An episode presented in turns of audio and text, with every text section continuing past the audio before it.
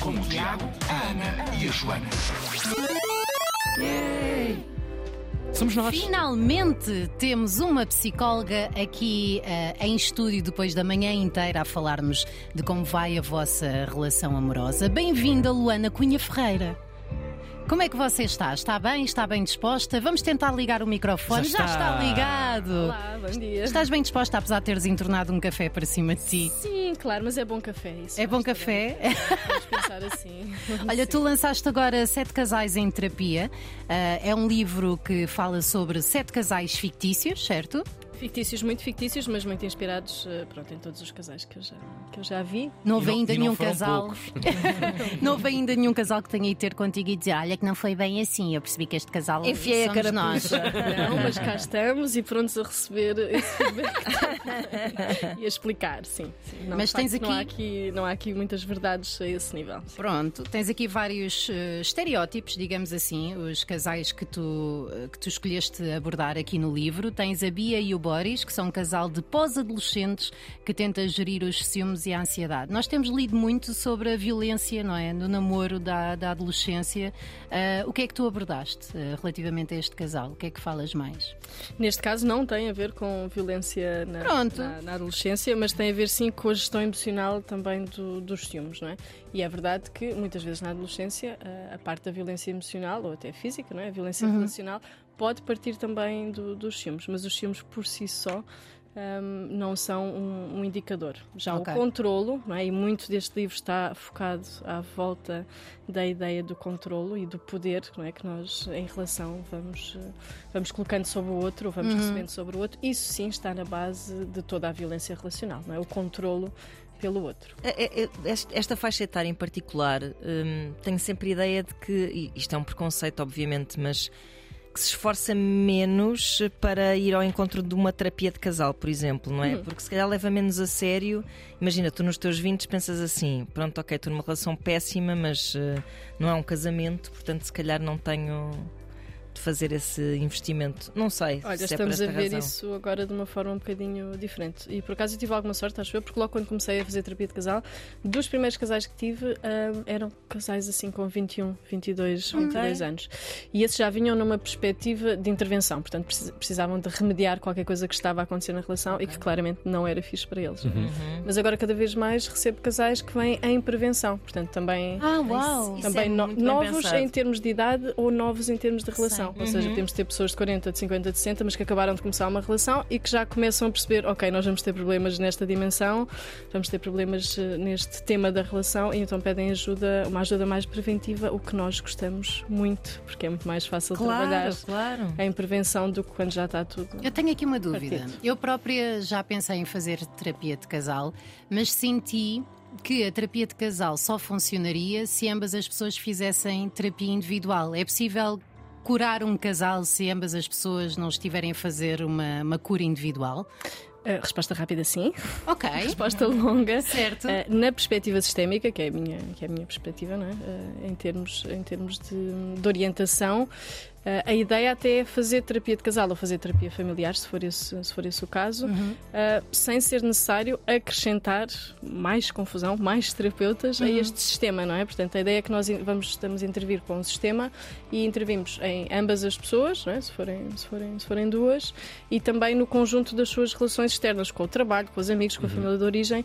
Portanto, nós vemos a pessoa como estando dentro de um sistema e trabalhamos a partir daí. Não é necessário estar a acrescentar. Às vezes, várias vezes, muitas vezes, pode haver um benefício de ter uma psicoterapia associada, individual, mas não tem que ser os dois. Aliás, até diria que é muito raro estar um casal em terapia de casal e com mais dois psicoterapeutas associados. Caramba. São três técnicos de saúde mental. Já é uma- um bacanal de terapia. Tem que, haver, tem que haver uma boa razão para isso. Nós não adoramos acrescentar caos e Claro, isto é um claro. recurso também, muitas E vezes. se tu recomendares só a um, essa pessoa vai ficar lixada. Porquê é que sou só eu que tenho de fazer terapia? Exato. Porquê é que ele não faz também? Sim, também o poder em terapia é uma coisa interessante, não é? E temos que ter esta uh, capacidade para estar do lado dos dois ao uhum. mesmo tempo, do lado de cada um e do lado dos uhum. dois ao mesmo tempo.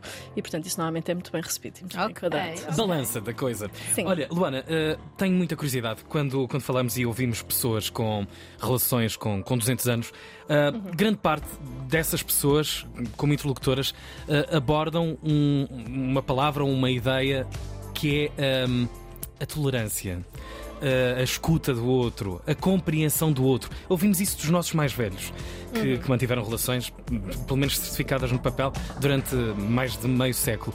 A minha pergunta é: o que é que estamos a falar quando falamos, quando os ouvimos falar de compreensão? O que é que é isso, esse grande pórtico que, que une duas pessoas num contrato qualquer uh, existencial. Ou com formação, ou contentamento. Pois, é que eu tenho algumas dúvidas. Que leitura é que fazemos dessa, dessa dimensão, não é? Fico sempre com algumas comoções quando ouço a palavra tolerância, Sim. em vários contextos.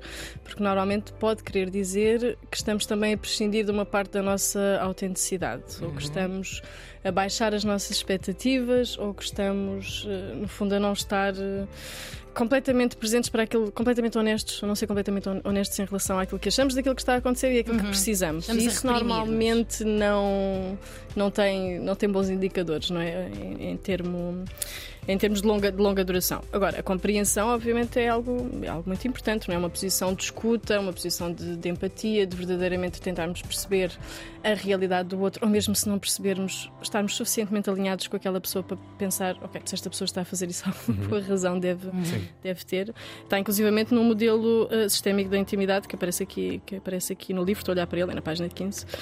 Malta, sim, página 15. A ideia é que acho ótimo compreensão, acho ótimo tolerância desde que isso não comprometa a autenticidade. E quando eu vejo casais já vi casais felicíssimos com 50, 60 anos de, de casamento. Aliás, os principais casais que eu entrevistei no doutoramento tinham, tinham mais de 80 anos, tinham casamentos de 50 Uau.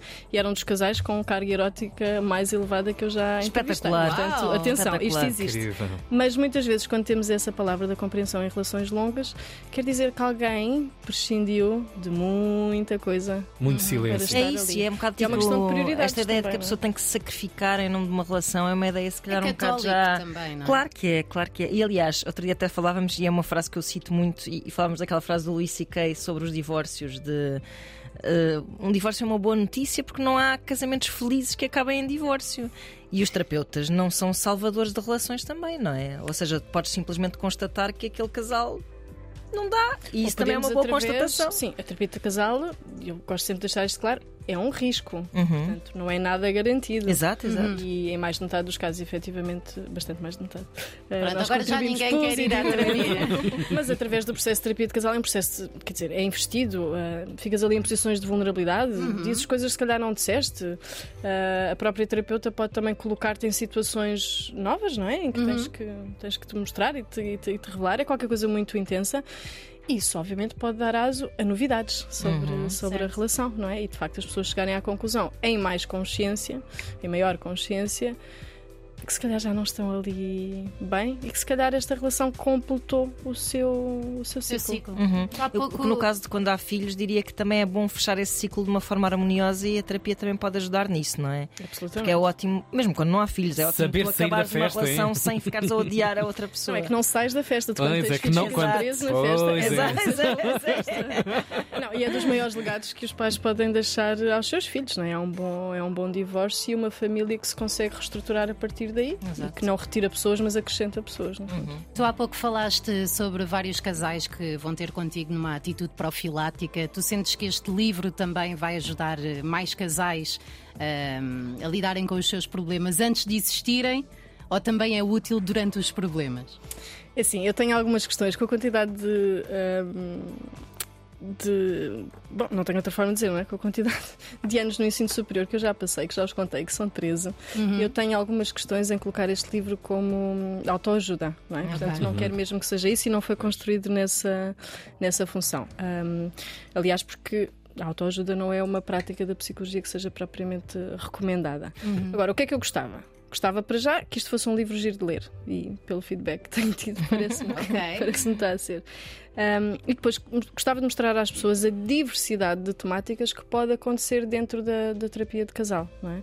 E portanto, mesmo alguns exercícios que eu proponho aqui é muito mais neste sentido uh, das pessoas também verificarem, identificarem algumas um, dimensões que podem estar menos do que ok na sua, uhum. na sua relação, não é? Um, e tentarem potenciá-las, mas naturalmente não, não é aqui uma lista de instruções de como ser um, um bom casal. Ainda bem. Bolas e o caminho é único para todos, não é? O caminho da, da felicidade, Sim, exato, alguma felicidade. Claro. Diferentes. Sete Sim. Casais em Terapia é o livro de Luana Cunha Ferreira, uh, que é o resultado de 15 anos de sessões com mais de 250 casais. Portanto, aprendam. Estás ótima de cabeça, bem.